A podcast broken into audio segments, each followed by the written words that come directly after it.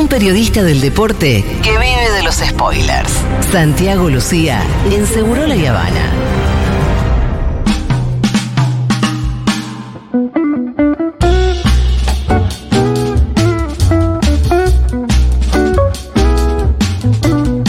Santi Lucía, ¿qué tal? ¿Cómo va? ¿Cómo te va, Julita? ¿Qué decís? Muy Yo buenas soy- tardes. eh, soy de Boca. ¿En serio? ¿Por qué me haces eso? se romanizó. Y a, y a todo el pueblo racinguista que en algún momento escuchó No, tu... Te imagino de aquel la lado. verdad que nunca fue un sentimiento del todo verdadero. Bueno, uh, qué feo. Qué feo que te te corten así, boludo. La verdad que nunca fue un sentimiento del la, todo. la verdad que es horrible lo que está diciendo, ¿no? Sobre todo para la gente que, que- que creímos es un en momento vos. importante Y para te- Boca. Y bueno, pero nosotros eh, entendíamos que tu corazón era algo genuino. Si no pensáramos que, bueno, Julia era de Racing hasta hace hora. No, no, no. Hasta hace nada. Pero primero yo fui de Boca, esto tiene que saber la gente también. Pero hay cierto, hay cierto sentimiento popular, no digo de la gente de arriba, no digo de todo el mundo, pero de por lo menos romanización. No, claro, porque es peronismo, básicamente. Bueno, ah, Ahí está. bueno. Ahí Ahí empezamos. empezamos. a Sí, pero por supuesto, Las cosas como eh, son. o sea que- Mira, mira esta foto que está Sí. poniendo ahora en C5. No, me muero. Pero que un movimiento popular como el que hace- ayer se vivió en La Boca, respondiendo a la imagen de un líder que encima surge de ese pueblo. O sea, no hay nada más parecido un 17 de octubre en un club de fútbol que lo que pasó ayer en la calle La Boca. Sí, ¿no? Y no sé. ¿No pasó la- algo parecido hasta ahora? De esta magnitud no, pero porque Boca también obviamente Sí. amplifica todo grande, de ¿no? otra manera. Sí hubo muchos movimientos de resistencia en distintas instituciones contra poderes económicos concentrados. Por supuesto que lo hubo. Hace poco se festejó el Día de San Lorenzo por una reacción del pueblo azulgrana ante un pedido de, de privatización de, de una empresa extranjera que quería quedarse con el club. Alguna vez hubo un movimiento también contra martilleros públicos que fueron a rematar la sede de Racing y se plantaron en la puerta de la sede para que no puedan pasar y fueron contra la infantería. Digo, hubo, un y estoy mencionando algunos y fueron muchísimos más. Pero el de ayer como respuesta a un líder que es Román, este, la verdad que no, no, en la, no en la magnitud, no en la magnitud. Y después vamos a escuchar eh, un párrafo porque entre lo que pasó el fin de semana, Julita, cuando venía para acá, pens- pe- que hubo tres cuestiones, este, por lo menos que son muy importantes y destacables de lo que viene sucediendo en el fútbol argentino de viernes a domingo. Y vamos a ir cronológicamente para cada una de ellas a modo de presentación. Hay una ventana con, con una voz y la primera es de Pablo de Blasis. Es un jugador de gimnasia, vamos a escucharlo y ahora voy a contar por qué lo elegí a él. Quiero aclarar que es un desahogo, no es un festejo, que lo tiraron a la parrilla a los pies de 20 años. Y el desahogo es este. Estuvimos muy cerca de, de irnos a segunda. Colón intentó, mando saludo a toda la gente de Colón, pero lo que hicieron con gimnasia no se hace. ¿Por qué? ¿Qué, qué, qué sentís? ¿Qué, qué, qué-. Sí, ¿qué, eso, Con contá. deudas, Lo dejaron inhibido con deudas sin pretemporada, todos pibes de 20 años, casi le marcan la carrera para siempre. Pero acá estamos, peleando y luchando con toda esta gente y la familia. Tuviste que, que hablar. ¿Por qué elijo Gimnasia Esgrima La Plata? Entre todo lo que se está definiendo, siempre cuando llegamos a fin de año en la Argentina, con este modelo de calendario, se juegan los partidos decisivos, digo, para clasificar a copas, para ganar campeonatos, para conseguir ascensos y también para definir los descensos. Eh, en el fútbol lo dicen reiteradamente los protagonistas, fundamentalmente entrenadores y jugadores.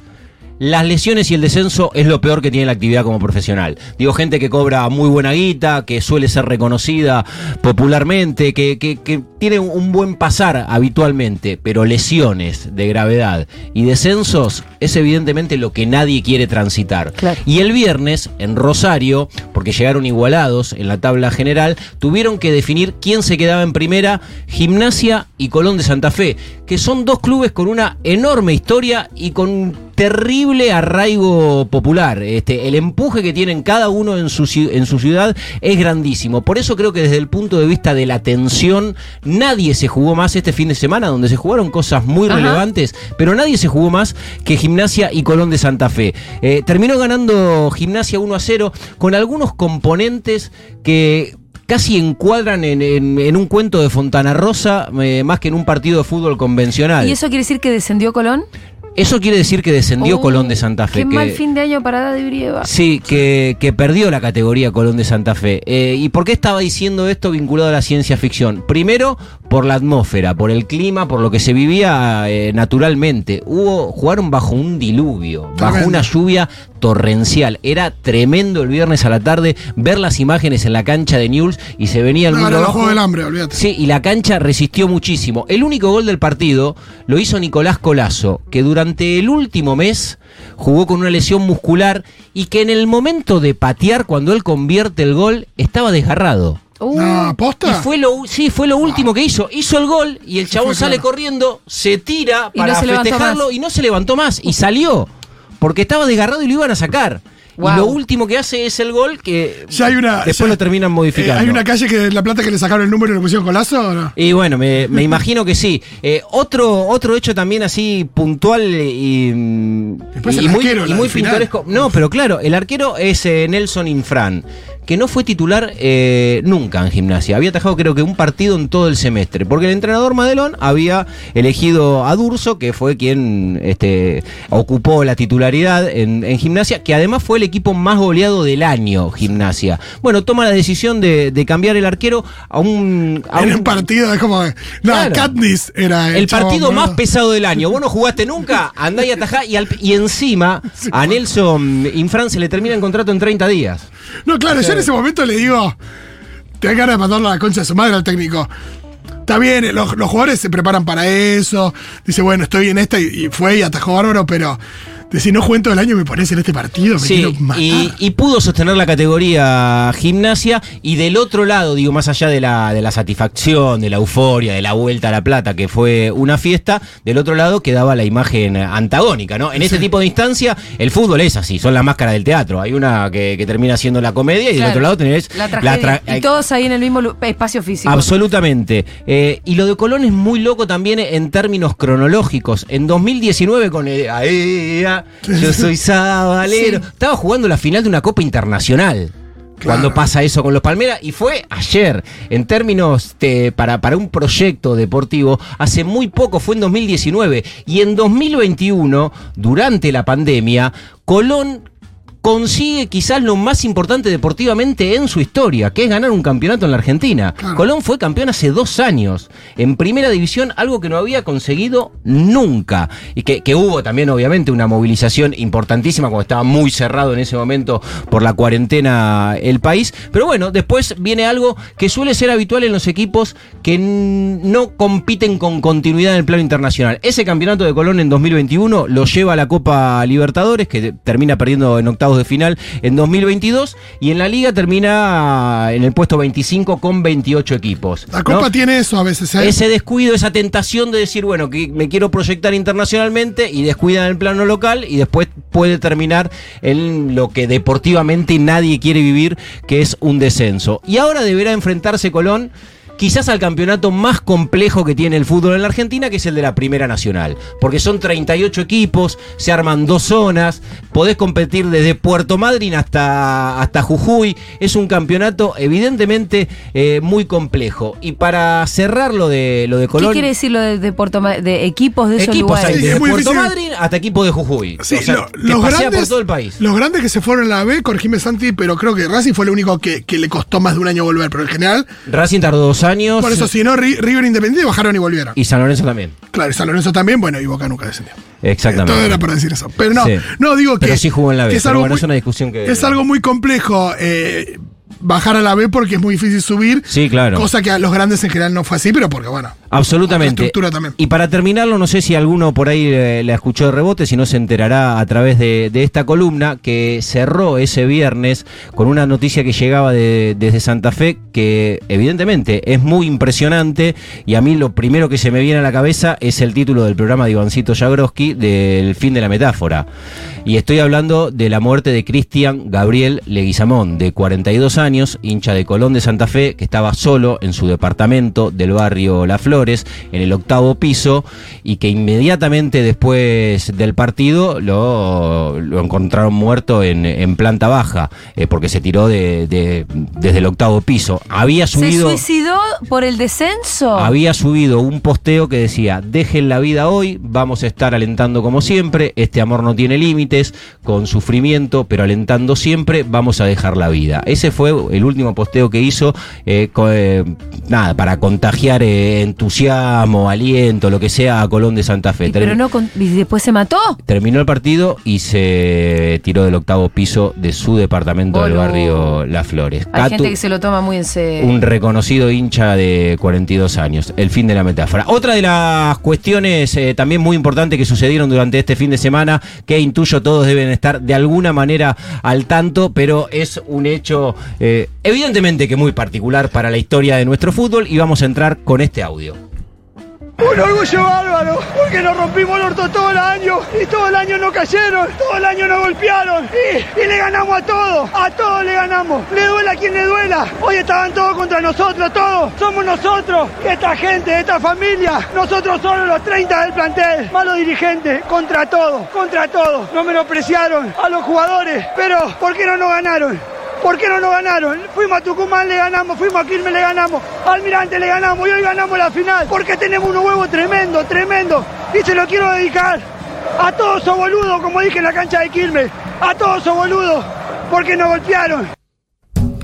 Bueno, al que estábamos escuchando es a Milton Celis. Bien. es el capitán de Deportivo Riestra, de este, mm, de, de este club de Nueva Pompeya, que será el equipo más chico, más minúsculo en la historia en jugar en la primera división del fútbol argentino. Esta declaración es después de haberle ganado 1 a 0 la final por el ascenso a Deportivo Maipú con el gol que hizo Gustavo El Tortuga Fernández. Se habla mucho de la cancha de Ristra. ¿Qué, qué capacidad tiene la cancha de Ristra? La cancha de Riesta tiene capacidad para mm, 3.000 personas. El club tiene 3.000, eh, tiene 1.500 socios, solamente 1.500 socios. Está buscando una foto acá, sobre todo para que vea Julita de lo que A es ver. el estadio del Deportivo Riestra, porque es eh, bastante impresionante ver eh, una, una cancha que, por supuesto, se asocia históricamente al fútbol de ascenso. Este, algunos datos de Deportivo Riestra. Jugó 40 años en la primera D. 40. 26 años en la C, como decíamos, tiene... Bueno. Hay una evolución. Ah, No, eso por supuesto. Y ahora te vas a dar cuenta la evolución final y por A qué está en primera división, que va a ser muy fácil cuando no, cuando haga mención a un nombre propio.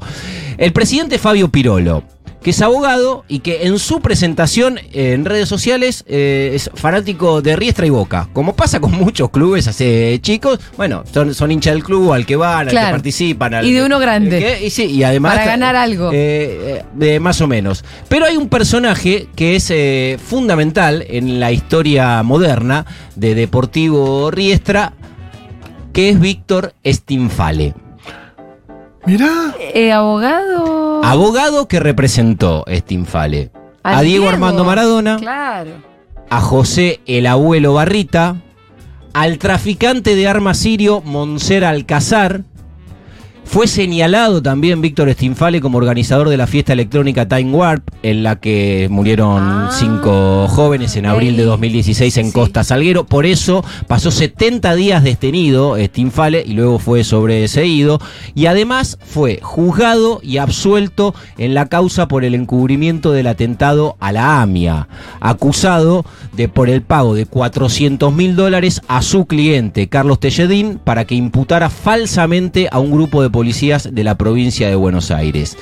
Víctor Stinfale llega a través de su empresa, que es el Energy Group, que comercial es, el, registro de la bebida energizante Speed, llega a tomar el control operativo del fútbol de Deportivo Riestra. Algunos gestos que se dieron en esta final para aquellos que no siguen eh, el fútbol de ascenso, por ejemplo, el ingreso del otro día de Riestra a la cancha a jugar la final con Deportivo Maipú, la verdad que parecía de, de una serie, de una ficción y no de un equipo que está disputando algo tan trascendente como llegar a la primera división. ¿Por qué? ¿Por qué? Tenían acordado, como siempre, y más en los partidos importantes, que, son televisados y, y que hay buena audiencia, que entre los dos equipos juntos, algo protocolar. Eh, no cumplió Deportivo Riestra con ese protocolo, entró primero el Deportivo Maipú, y la salida de la cancha de Riestra fue la de este chico que escuchamos, Milton Celis, el capitán, caminando de espaldas y tenía de frente a todo el plantel de Riestra, no solamente a los titulares, sino que también entraban los suplentes, y él, tomando una lata de speed, y arengando a sus compañeros. Así desde el costado de la cancha hasta el círculo central. Por, por, por publicidad de Speed. También, que es el sponsor principal Sí. que tiene el Deportivo Riestra. Víctor Stinfale estaba en un palco en la cancha de instituto donde se jugó la final y estaba con un handy modulando permanentemente al entrenador del equipo. O sea, no solamente hace las veces de, de gerenciador, que en realidad es un gerenciamiento sui generis porque no hay nada firmado. Ahí Sí. hay un acuerdo con, con Stinfale de palabra donde Y le dice al entrenador al lo que tiene que entrena- hacer. con el entrenador tiene ahí li- línea Me directa. acabo de acordar y conecto con una vez Pero que no entró son los buenos muchachos.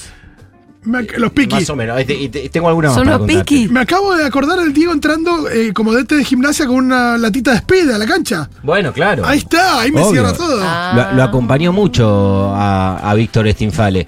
Eh, y lo otro que también es muy particular para aquellos que no siguen el fútbol de ascenso y no, y no conocían la, eh, la historia. Ah, primero, tiene camiseta Adidas, eh, que es una marca que en la Argentina solo tienen Boca River y la selección. Sí. Entonces dice, che, pero pará, ¿cómo son los vínculos, chabón? ¿Por qué Adidas va y pone guita? O, y en realidad no. La Ah, compró, compraron las Adidas. Compran la camiseta y le ponen la publicidad de Speed. Así. Pero por eso, Primera compra división. camiseta Adidas. Compra camisetas negras, sin nada. Ah, perfecto. Y le, le ponen ellos el escudo de Riestra y, y el escracho de, de la bebida energizante. Y después lo otro que tiene como particularidad la camiseta de Deportivo Riestra es que abajo de los números de los jugadores dice Irak. Entonces, a medida que el equipo va teniendo más popularidad, este, por supuesto que todos se preguntan, che, ¿y, ¿Por qué dice Irak? ¿Qué onda? Claro, ¿por qué dice Irak? Porque era el- es el nombre del equipo amateur que tienen el Intercountry y Víctor Stinfale. Y quería que esté el nombre de, de su equipo. ¿O amateur, será que sacó las camisetas en la de ahí? camiseta. No, no, no, no, no, es por eso. Ah, Sencillamente. pero por maneja el, como se le canta las Ah, pelotas. Absolutamente. Absolutamente. Bueno, Deportivo Riestra eh, con. Bueno, esto, esto es lo más parecido a, a la SAD. Digo, es como. Absolutamente, pero sin ¿Qué es firma. la Ries- No, las sociedades anónimas deportivas, la idea de. Ah, parece ser de un dueño. de un dueño, ¿no? De un dueño, absolutamente, que pero no- cumple caprichos ahí con. Sin tener absolutamente nada firmado, que dispone de total autoridad sobre lo que hay que hacer eh, y no en el club, y que además también hay acusaciones por una buena parte de todos los clubes que participan en la categoría con Deportivo Barriestra, de que tuvieron infinidad de beneficios de los árbitros, algunos demasiado exóticos. Yo con alguien que conoce muy bien la categoría, digo, más allá de, algunos partidos donde evidentemente fue beneficiado Deportivo Riestra, lo que me contaban es que es un equipo que además, eh, el que acaba de ascender, no se luce desde la estridencia del juego, pero es un equipo que juega corrido del límite de lo que permite el reglamento en cuanto a la violencia. Con esto, ¿qué, qué es lo que a mí me decía alguien que ve muchísimo fútbol de ascenso? Que, que en todas las situaciones van al 130%. Y no siempre los amonestan, no siempre los expulsan. Entonces eso le da un plus, porque cuando los jugadores del otro equipo actúan con cierta efusividad parecida a lo de Riestra, seguro que ven amarillas o rojas. Y que eso es un gran beneficio y que el plantel de Riestra asegura que lo saben. Y el otro día, de hecho, hubo alguna jugada donde hubo un codazo que vos decías, bueno, lo tiene que, que echar, no, esto Sí. no puede pasar. Este, más en una... Y, no, y nada, codazo, y ni siquiera falta que se lateral. meta la posverdad Y en son- el fútbol, qué no, tremendo. Y son cosas que la según, las, según las épocas y las afinidades, en general, eh, Boca, River y los grandes nunca están exentos de ese tipo de acompañamientos. Pero llama mucho la atención cuando es con equipos eh, más chicos porque eh, ahí ves eh, esos crecimientos y te llama la atención. Me suena un poquito lo que pasó en su momento con Arsenal, Barraca Central. Sí, de- desde otro lugar, porque tanto Arsenal tenía, era el club eh, que de alguna manera eh, consolidó, construyó, formó quien era el presidente de AFA. Barraca Central, una analogía. Acá es un empresario de otro palo que inclusive dicen que nunca fue futbolero y que, que entró al fútbol así. De hecho, eh, hace 10 años lo veíamos a Maradona entrenar con Riestra. Y, y era algo mm, habitual Sí. por la relación que tenía Diego con, con Stinfale, bueno, y así lo fue posicionando y hoy también estará mm, en un lugar a partir de la próxima temporada donde también los ingresos y las posibilidades de amplificar un negocio a través eh, del fútbol serán mucho mayores para Riestra y evidentemente para mm, este grupo de dirigentes que está acompañando este proyecto. Y el último de los temas que también comienza con, con un audio a manera de, de presentación tiene que ver con lo que comenzábamos de alguna manera eh, hablando en el comienzo de esta columna, que es el 17 de octubre de Juan Domingo Riquelme. ¿Verdad que el campo de juego de ustedes. Ustedes le prestan la cancha a nuestros jugadores. Esa es la verdad. Le pido por favor, no podemos dejar, no podemos dejar de ninguna manera, de ninguna manera que no intervenga en el club. Es lo que quieren. No piensen otra cosa que eso. No se dejen comer la cabeza con otra cosa que eso. El señor va camino a intervenir en nuestro club y eso no puede pasar. Lo único que está claro es que el club es de todos los hinchas.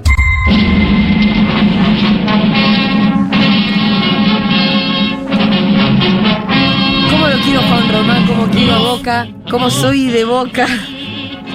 Fue muy. eh, posta No, ayer. pero de verdad, muy, muy impresionante, Es muy, muy, emotivo, impresionante ayer. Eh, realmente hay, hay que ponerlo en ese lugar desde la sensibilidad popular, porque, bueno, todo, digo, el que es de Boca y el que no es de Boca no podía eh, dejar de emocionarse con una movilización popular tan genuina como la que se vio, mm, como la que se vio ayer y que lo tuvo ahí a, a Román eh, algunos minutos nada más como orador.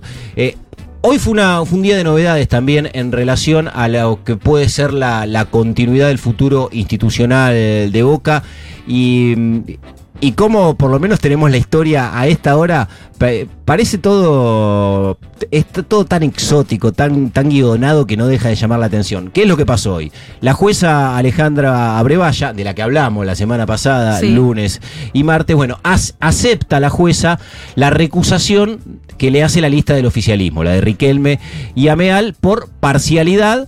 Y eh, la decisión tenía que ser aceptada por, por la Cámara. Bueno, ¿por qué por parcialidad? Lo decía Rolo el martes. Es una jueza que tenía, nada, este, este sheite de, de darle likes a, eh, a publicaciones de Fernando Iglesias puteando a Cristina, No, no. de darle likes a, a nota que bardeó a la página 12, de retuitear a, a Patricia Bullrich. Y también lo que, se, lo que se conoció en las últimas horas es que Sergio Abrevaya, que además es el presidente del GEN, el partido que forma parte del, del conglomerado de Juntos por el Cambio, que tiene como líder a Mauricio Macri, su hermano había ingresado a la planta activa de socios Ah. durante el 2003 en la gestión de Angelici sin haber pasado como socio adherente.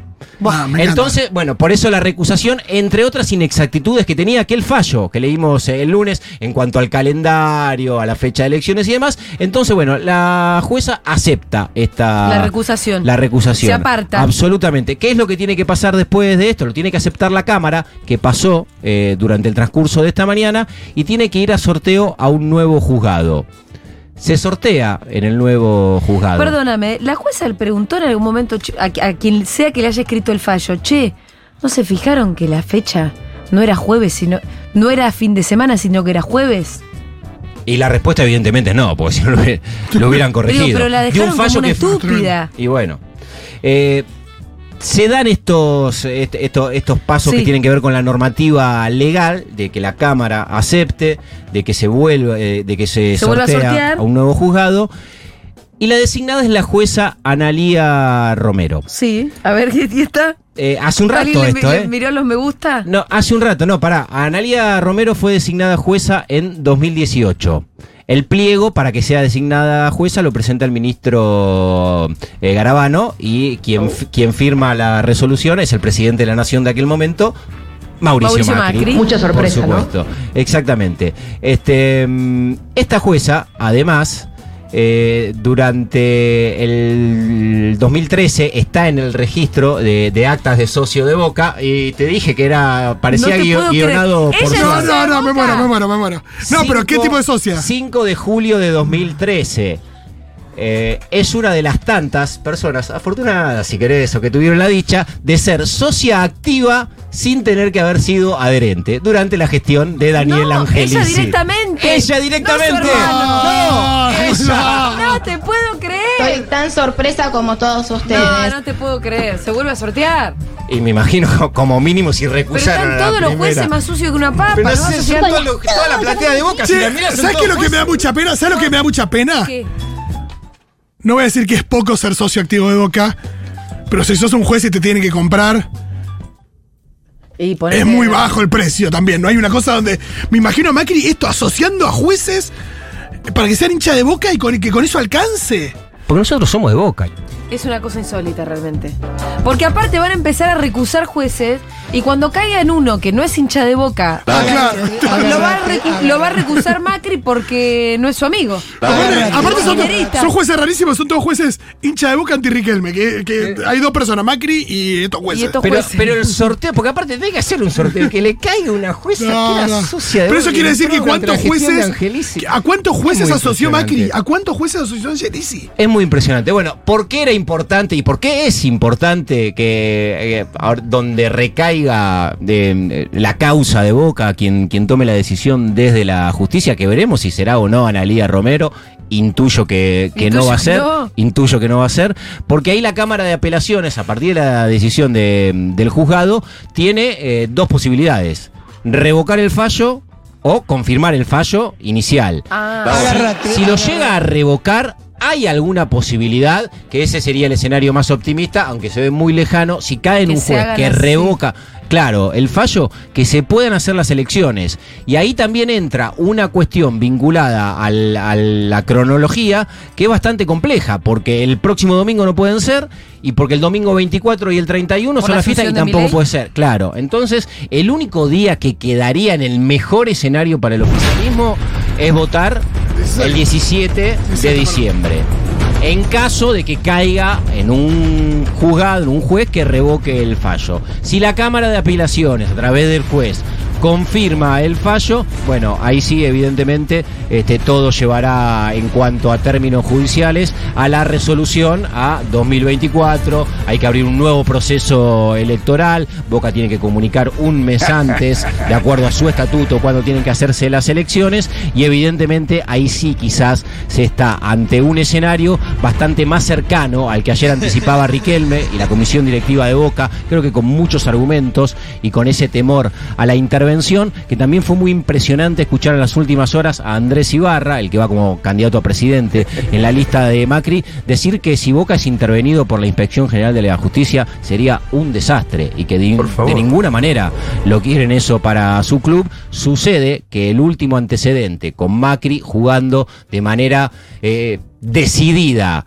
dentro de la política institucional del fútbol fue cuando fue presidente y la AFA fue intervenida y tenía la intención y lo llevó a cabo y nombraron a una comisión normalizadora que en aquel momento lo tenía Armando Pérez como, como titular de esa comisión normalizadora y fue una gestión de casi dos años y medio. Por eso ayer fue vehemente Riquelme en esto, dice que nos quieren intervenir el club. Bueno, habrá que estar muy atento ahora a cómo son los pasos judiciales, pero evidentemente es algo que viene eh, para largo y habrá que ver qué decisión se toma el año que viene. Muy bien, Santi, impecable. Eh, it's a developing story. Increíble, era la jueza nueva, no lo sabía. Lo de la jueza no No, sé. Pero empecé a googlear y dije.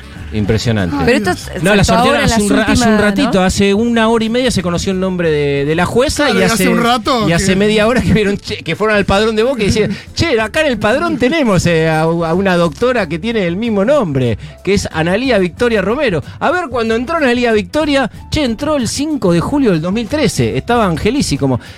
Y mira, es socia activa y no había sido adherente. Que Mirá, eso es vos. imposible, es imposible directamente. Sí, claro, Mirá no se puede. Que- y además es lo que se está revisando. Claro, y es, lo que, y es lo que Ibarra está de- denunciando, es tremendo. Claro, es, es lo que quieren impugnar. Exacto. Casos como el de la jueza. Es bárbaro. ¿Puede Santi votar la Lucía. jueza?